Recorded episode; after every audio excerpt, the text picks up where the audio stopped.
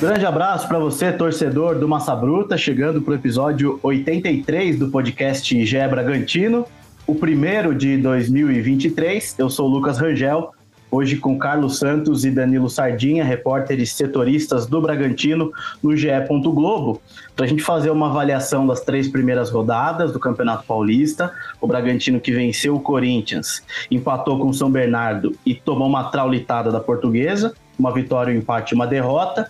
Agora tem mais dois compromissos já aí nos próximos dias contra Ferroviária e Santo André. Vamos repercutir a atuação do, do time nessas partidas, projetar os próximos jogos, dar uma passada agora na nova escalação, falar um pouco do trabalho do Pedro Caixinha e por aí vai. Sem perder tempo, vamos, vamos já fazer uma análise das três primeiras rodadas. Começa com o Carlos. Carlos, o que, que dá para falar aí de, de Bragantino nesse início de campeonato? com uma vitória, uma derrota e um empate, sendo que a derrota foi a derrota, né? Uma derrota é, triste de assistir do Bragantino para a Portuguesa no último final de semana.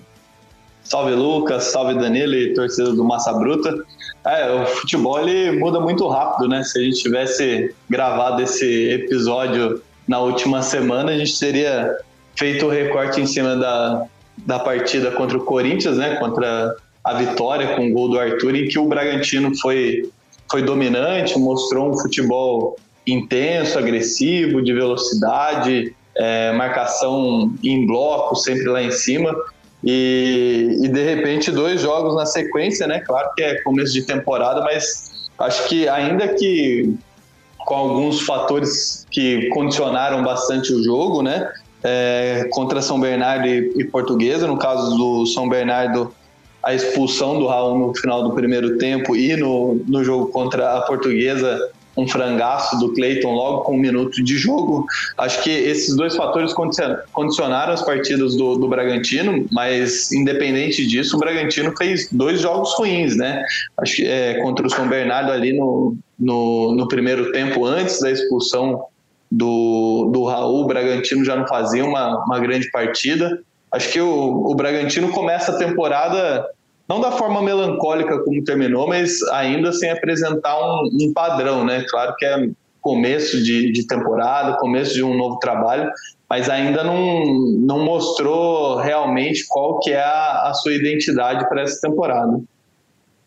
Ô Danilo, tudo que o Bragantino jogou contra o Corinthians, ele não jogou contra São Bernardo e contra a Portuguesa, né? Salve, amigos. Pois é, parece que gastou tudo no, na estreia, né? E acabou faltando aí para os jogos seguintes, né? Os dois jogos seguintes fora de casa.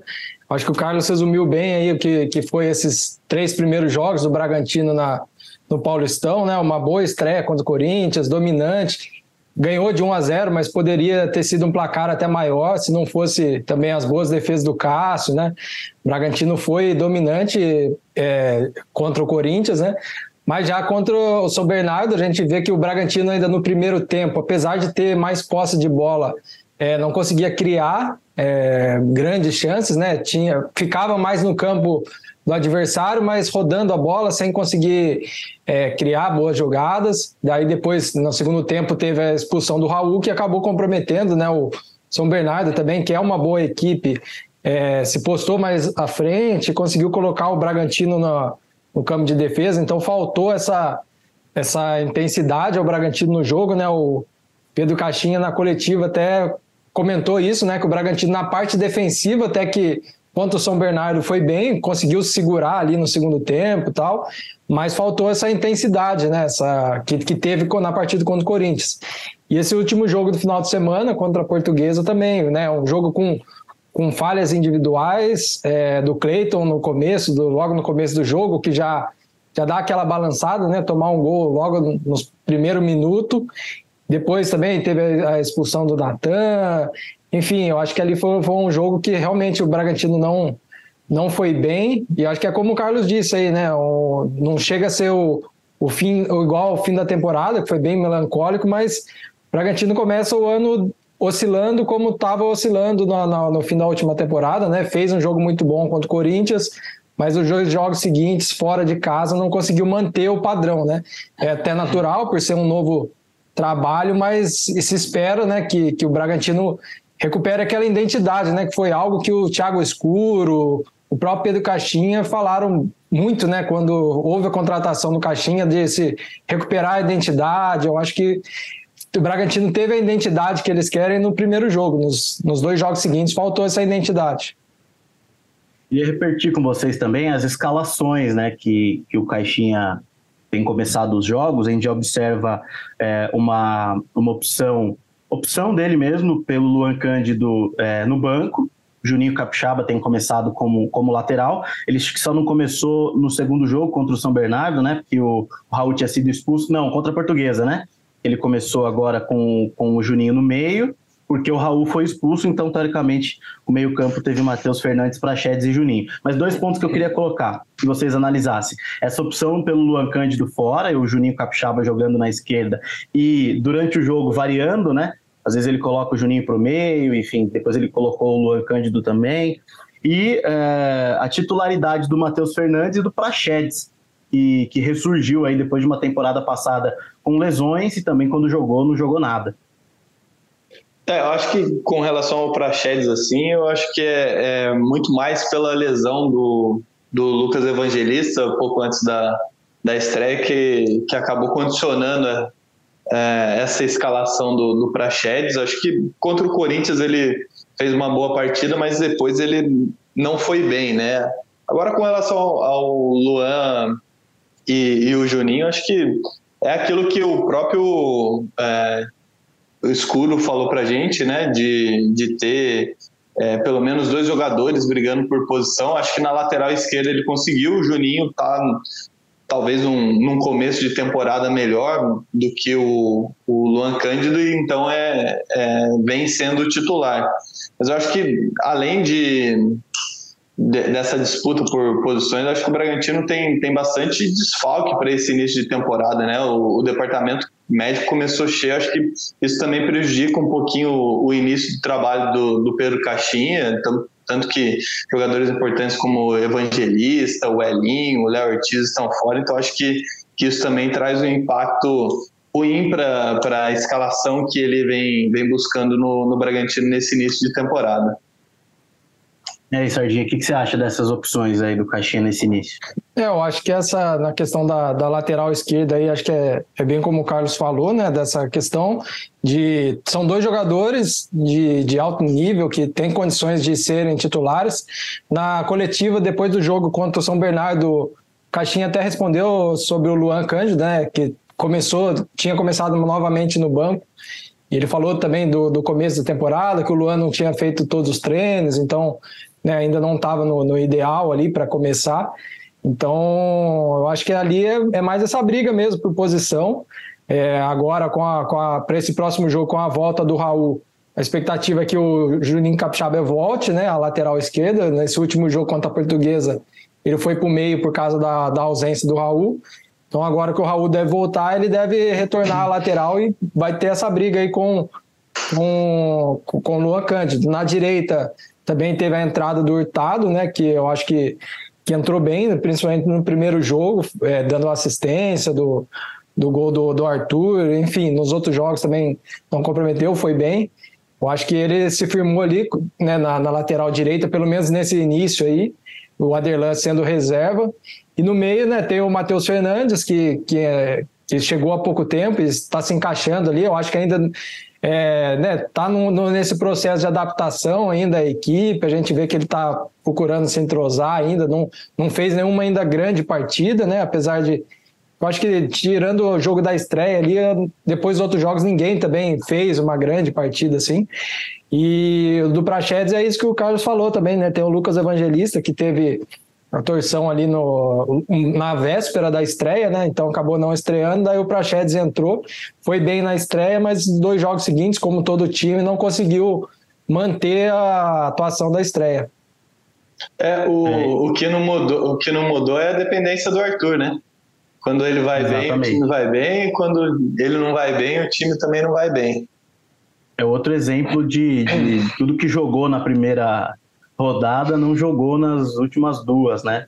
O Arthur foi o grande destaque da vitória sobre o Corinthians, mas é, confesso de não ter visto, lembrar de nenhuma uma finalização boa do Arthur nos últimos dois jogos.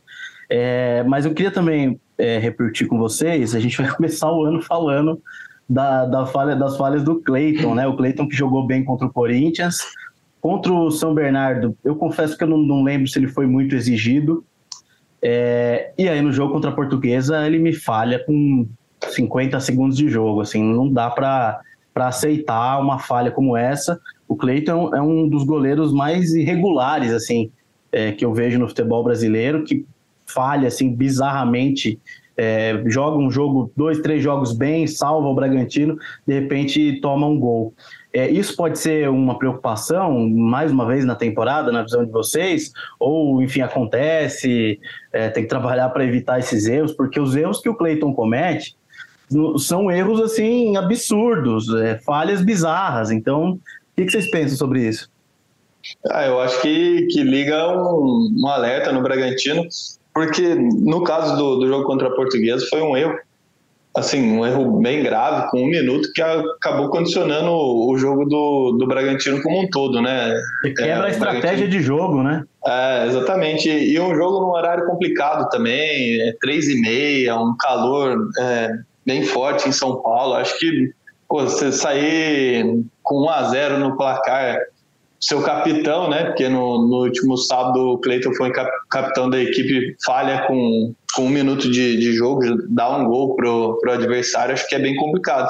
Eu acho que é, liga um alerta, mas mais do que isso é, é preciso identificar, assim, por que, que essas falhas acontecem, né?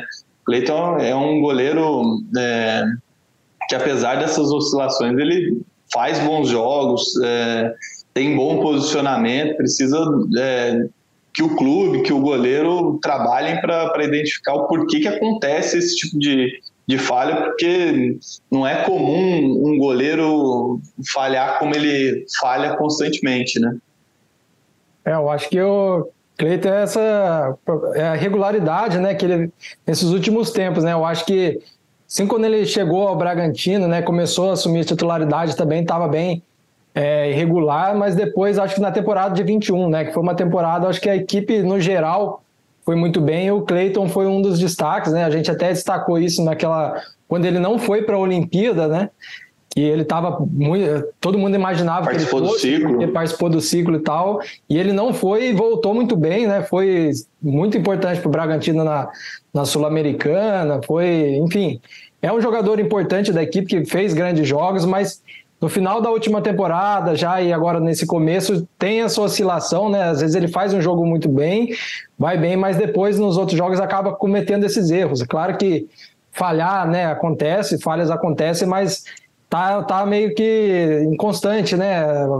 Vez ou outra tem aparecido essas falhas, não tá conseguindo manter uma regularidade como a gente já viu ele manter em 2021. Então acho que isso essa irregularidade que tem que ser talvez trabalhada nele, né? Ver o que está acontecendo para não conseguir manter uma constância aí de, de boas atuações. Ele faz um jogo bom, é, faz grandes defesas, é importante, né? Como o Carlos falou na estreia, fez um bom jogo, mas depois acaba cometendo esses erros aí, como esse erro contra a portuguesa, que custou caro, né? Porque você começar o jogo tendo que correr atrás do placar já é, é complicado, né? Contra o São Bernardo eu não lembro assim de ser muito exigido, né? O São Bernardo né, fez o, o, o, gol de pênalti, depois é, em termos assim de chutar mesmo, finalizar muito, não chegou tanto assim, então ele não foi tão exigido. Mas nesse jogo contra a Portuguesa teve essa falha aí que acabou custando caro para o Bragantino. Eu, eu confesso que eu fico preocupado, assim, é uma preocupação porque é, eu não lembro de goleiro de Série A falhando do jeito que o Cleiton falha. Então, para mim, sim, é uma preocupação. Apesar de eu ter, desses primeiros jogos, eu percebi uma melhora dele com os pés, viu? Ele não tem mais chutado a bola para fora do estádio com tanta frequência que ele chutava antes. Agora, pelo menos as reposições dele, quando o time chama ele para jogar, né, para apoiar na saída de jogo, eu senti uma evolução, vai, do Cleiton com os pés, para a gente não ficar Menos só... sustos né, malhando agora, porque antes a bola ia para ele, ele, ele chutava de qualquer jeito, a bola ia para lateral, enfim, em vez de ele desafogar o time, ele mantinha o time adversário no, no campo do Bragantino. E nesses primeiros jogos deu para perceber uma evolução dele com os pés, mais calma, mais precisão na hora de, de, de, isolar uma bola, por exemplo, enfim. Mas essa questão das falhas me preocupa bastante. É, assim como o Natan. O Natan falhou de novo também, falhou contra o São Bernardo e falhou contra a Portuguesa num lance de saída de bola, que a bola era do Bragantino. Ah, no, eu, não, eu confesso que a câmera do, da transmissão meio que cortou o lance ali, é, não deu para entender exatamente o que aconteceu, mas a impressão que eu tive foi que ele dominou a bola errado, a bola espirrou e o jogador da Portuguesa ganhou a frente e ele fez a falta e foi expulso. Mas é, é outro jogador que vem falhando constantemente, desde a da reta final do ano passado, comprometendo o Bragantino em alguns jogos. Seja numa falha em que ele não chega para rachar uma bola, que eu lembro que a gente já conversou sobre isso, seja num domínio, numa tentativa de sair jogando, isso aí prejudica totalmente o time também, né? É, eu acho que é mais um, um ponto de alerta nesse início de, de, trabalho do, do Pedro Caixinha, porque a, a zaga também passou, entre aspas, né, por uma reformulação grande, né? A gente tem a lesão do, do Léo, que impacta bastante, né? É um líder do time, especialmente no, no setor defensivo. É, na direita, o Caixinha fez promoveu o, o o Andrés Hurtado ao time titular e chegou agora o Juninho Capixaba como titular. Então, teoricamente, o, o, o Natan é o único que, que remanescente no time titular da, da última temporada, né? E ao mesmo tempo, o Natan, um jogador super jovem, é, fez na última temporada sua a sua primeira como titular, né, atuando com mais frequência.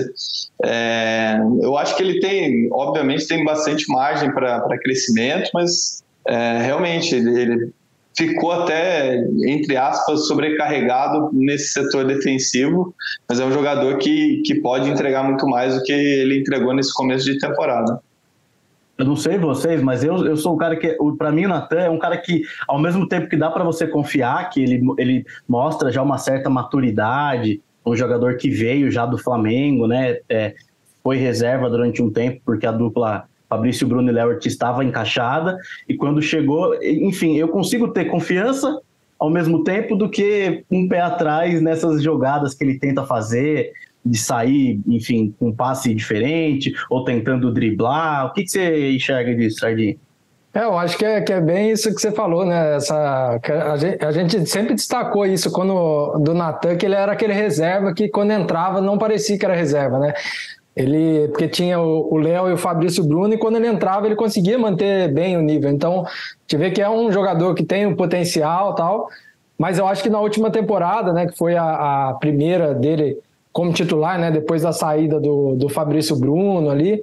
Acho que ele teve essa, essa oscilação, né? O Barbieri sempre falava disso, dessa oscilação de jovens, então ele, ele dá, dá para ver mesmo que essa oscilação. E essa temporada ele também começou oscilando, né? No jogo contra o São Bernardo cometeu o pênalti e agora contra a Portuguesa teve essa, essa expulsão, então é, e ele acaba sendo, né, o, sem o Léo Ortiz, né, é, é o zagueiro mais, em tese, mais experiente, né, do que, que tem, porque o, o Kevin também é bem jovem e está menos tempo que ele no clube, começando a temporada como titular por causa da, da, da, do, da cirurgia do Léo, mas é um jogador que jogou bem menos que o Natan, né, e, e o, o outro reserva imediato é o Léo Real, então é, é, em tese o mais experiente ali, mas também está nesse processo. Então é algo que, que acho que que realmente nesse início assim, me preocupa um pouco, né? Mas a gente sabe do potencial dele, mas nesse começo aí tá, tá oscilando bem.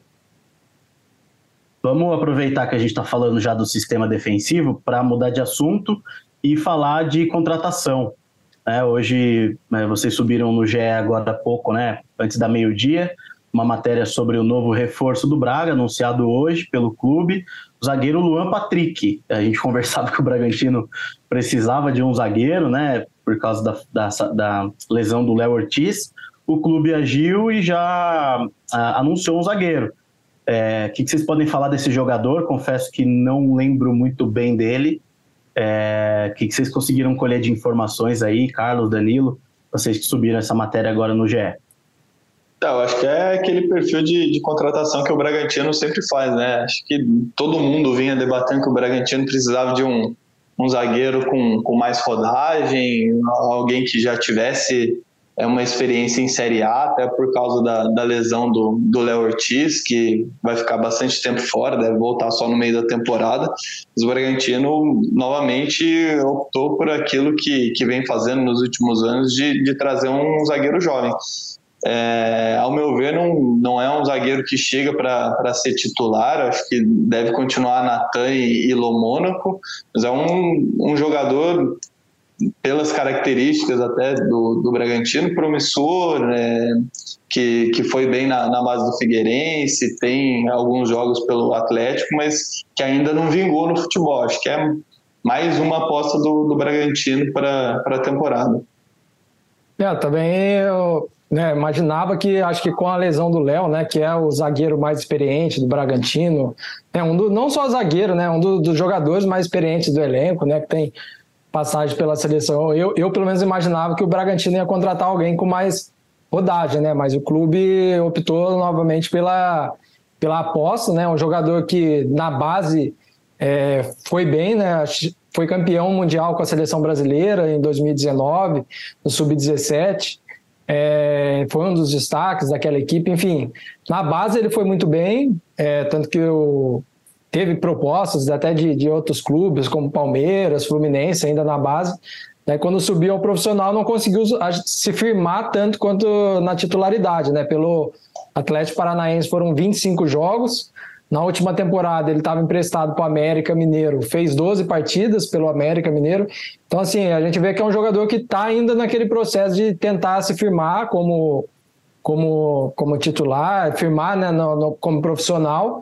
E vai chegar o Bragantino que tem, que, tem, que é o, o, a zaga ali, acho que é o setor do Bragantino mais jovem, assim, né? Comparado com, com os outros setores, né? Meio e ataque, a zaga é onde é, mais jovens, né? Natan, o Real, Pilo Mônaco, todo mundo ali na casa dos 20, 21. Então é, é um setor bem jovem e é uma aposta, né? A gente não sabe como é que vai ser esse entrosamento, que ele vai chegar para a equipe. A princípio, eu acho que não parece ser, como o Carlos falou, um cara que chega para ser titular, né? Eu acho que deve manter ainda o, Kevin com o Natan, mas é uma aposta aí do Bragantino. Vamos ver como é que, que ele se comporta aí no, nesse começo aí de, de temporada. Só relembrando, né, os zagueiros do Braga hoje, se eu, se eu esquecer de alguém, me corrijam, tá? O Léo Ortiz tá machucado, o Natan, o Kevin Lomônaco, o Léo Realpe, o DG que tá na seleção sub-20, sub né, tá, tá fora, é, e o Luan Patrick agora, o sexto zagueiro, então, que chega para o elenco. Tirando alguns da base, que geralmente sobem às vezes, né, para compor o elenco. Mas esse, ô, Sardinha, fala também aí desse bastidor aí, do jeito que foi apresentado, o, o Luan Patrick, com Big Fone. Eu não sei qual dos dois que subiu a matéria, quem puder falar aí sobre esse bastidor aí, dessa brincadeira que o Braga fez aí em relação ao Big Brother. É, foi meio conjunto aí, eu com o Carlos, né? O cara viu na Twitter ali essa questão da, da brincadeira aí do. Né, aproveitando que o Big Brother começou agora, né? Já tá terça-feira aqui que a gente está gravando, é dia de, de eliminação, paredão. Então o Braga surfou nessa onda aí de brincar com, com o Big Fone tocando ali, chamando pelo Luan. Luan Cândido atende, o Big Fone diz que é outro Luan que ele quer falar, né? Para dar uma mensagem de boa-vinda. Enfim, Bragantino tem esse hábito, às vezes, de fazer algumas brincadeiras, como com a apresentação de jogadores. Eu lembro de a do Alejandro, eu acho que foi uma das mais clássicas, que usaram a música da Lady Gaga para anunciar o Alejandro. Quando o clima tá bom, dá pra, dá pra pirar é. nas apresentações, né? Então, Braga... Por enquanto tá tudo bem ainda com, com o ambiente no elenco. É, daí fizeram essa brincadeira aí com o Big Brother, aí, Big Braga Brasil. Então, Braga usando do bom humor aí para anunciar a chegada do zagueiro. Departamento de marketing do Bragantino sempre criativo na, nas, suas, nas suas publicações.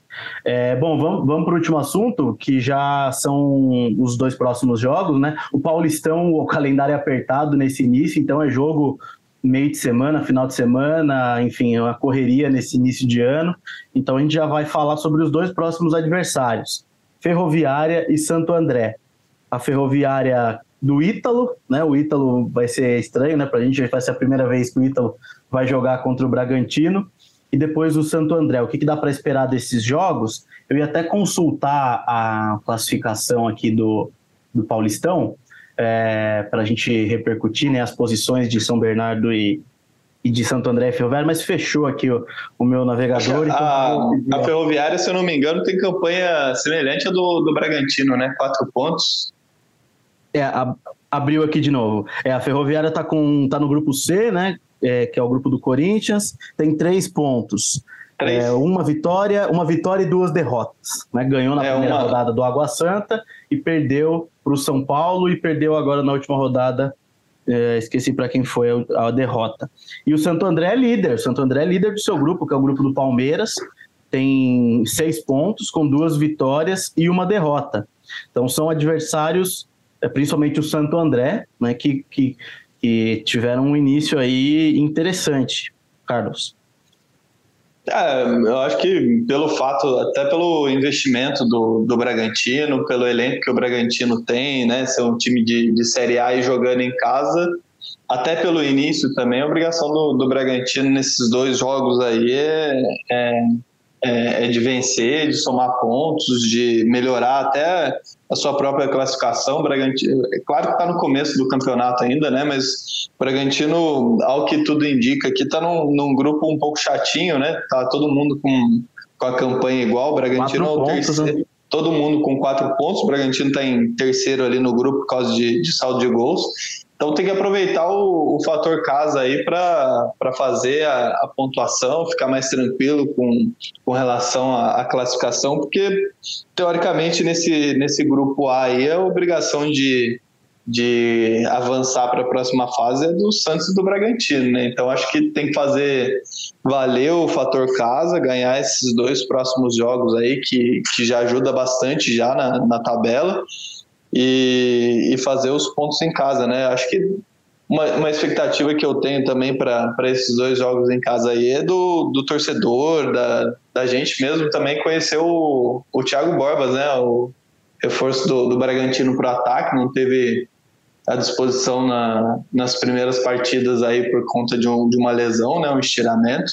Mas parece que já está treinando já e, e, pode ser que, que volte aí nos próximos jogos. Acho que é uma alternativa também para o Bragantino, especialmente desse setor ofensivo aí, funcionar melhor do que funcionou nessas primeiras rodadas. Ô, ô, Sardinha, antes só de, de você falar dessa, desses dois jogos, não sei se você concorda, mas eu tenho ouvido é, muitos jornalistas falando é, do, do, bom nível dos times do interior nesse início de campeonato, né? Um exemplo mesmo é o, é o próprio Santo André. É, o São Bento também é um time que vem, vem jogando um futebol interessante, é o líder do grupo do Corinthians, é o próprio Guarani, né, que venceu bem o Santos, Botafogo, enfim. São sempre clubes que clubes de tradição, nem sempre vêm bem, mas nesse ano parece que tem que aproveitaram o seu período de treinamento de pré-temporada que foi um pouco estendida, né? Né, a última rodada mesmo do, do Paulistão, dos oito jogos, né, seis terminaram empatados, só dois tiveram vencedores. Então a gente vê que, que é um campeonato que está bem equilibrado, né? Não dá para desprezar, porque é do interior, né? Não está, às vezes, na, é, disputando as principais competições nacionais, mas, enfim, é um, o, mas apesar disso, né, o Bragantino ainda entra como favorito nesses dois jogos aí. É, vai estar tá em casa, né? Tem um investimento maior, apesar de, de ter esse tempo de preparação, né? A gente pensar que não completou nenhum mês ainda, né? Que o Bragantino voltou a treinar presencialmente, né? Começou a pré-temporada de maneira é, remota, né? Treinos online, mas começou mesmo os treinos presenciais, todos juntos, em 2 de janeiro. Então, não faz nem um mês aí que, que começou os treinos efetivos. Então, tá nesse começo de, te, de temporada, mas pela, pelo elenco que tem, espera-se que o Bragantino se imponha por estar em casa também, né? Dois jogos. Ferroviária, que tem o Ítalo, né? Que vai reencontrar aí com, com o Bragantino. É, também vem de uma derrota, uma derrota de virada para o Santo André. Então, assim, não, não acredito em jogos fáceis, mas eu acho que o Bragantino, por tudo que a gente já falou, acho que tem, tem condições de vencer e precisa né, vencer para até para se ter, termos de classificação, o campeonato é tiro curto, né? 12, 12 jogos, se acabar vacilando, depois fica mais difícil, né, de uma classificação. A gente já viu em outras paulistas aí é, grandes times não conseguirem a classificação. Então é importante esses dois jogos em casa fazer o resultado. Bom, é, nosso tempo está acabando, então eu vou, vou até pedir só mais um detalhe que eu, que eu lembrei agora, que vocês também publicaram no GE, duas novidades para o time B, né? Agora, que no caso é o time 2, né? O Bragantino agora é o, o Red Bull Brasil, virou o Red Bull Bragantino 2. É, e aí tem dois jogadores do Fluminense vindo para esse time B, é isso? Isso, o, o Johnny, né? Que, que são dois jogadores assim que seriam, chegam por empréstimo né, ao Bragantino, ainda não, não foram anunciados oficialmente, mas está tá bem próximo aí deles serem anunciados, né, o Johnny, que foi um dos destaques do, do, do Fluminense na Copinha, e o Cipriano, que é um zagueiro também do, do Fluminense. Os dois, a princípio, chegam né, para o time sub-23, mas né, como até o Caixinha já falou, né, integração com a base, o elenco é, principal está mais enxuto em comparação com a, com a, última temporada, às vezes pode ser que ganhe uma chance aí no, no, no principal, mas a princípio são dois reforços é, para a equipe sub-23. Legal, Carlos, quer acrescentar mais alguma coisa antes de encerrar esses dois jogadores aí vindo para a equipe sub-23? Não, não, tô ansioso aqui pelo, pelos palpites aí, pelo menos contra a Ferroviária. Não sei se você vai abrir a rodada. Ah, não, é. Eu tô esperando só faltar um minuto para terminar aqui a nossa, nossa conversa, para a gente já dar os, o palpite duplo, né? Já vamos, vamos dar um palpite duplo, porque provavelmente a gente volte com o próximo episódio na semana que vem. Então vai, jogo rápido, Sardinha, palpite para Bragantino e Ferroviária e Bragantino e Santo André, os dois jogos não na visão. Pronto, para esse Bragantino e Ferroviário, eu aposto uma vitória, 2, 2 a 0 do Bragantino. E para Bragantino e Santo André, é 1 a 0 Bragantino. E aí, Carlos? Eu vou de 2 a 1 também aposto em duas vitórias, tá? Eu vou de 2 a 1 sobre a Ferroviária e também 1 a 0 contra o Santo André. Eu vou de 3 a 1 na Ferroviária e 2 a 0 no Santo André. Certo? Fazer o valer valor, o fator casa, né? Fator casa, tem que, tem que fazer, tem que fazer, tem que fazer, tem jeito. Bom, passando a régua então no episódio 83 do podcast Gé Bragantino, agradeço ao Carlos Santos, Danilo Sardinha, é, Arthur Costa hoje fora, na semana que vem provavelmente ele estará conosco para a gente repercutir então esses dois jogos e a sequência do Bragantino no Campeonato Paulista. Beleza, torcedor? Um abraço e até a próxima.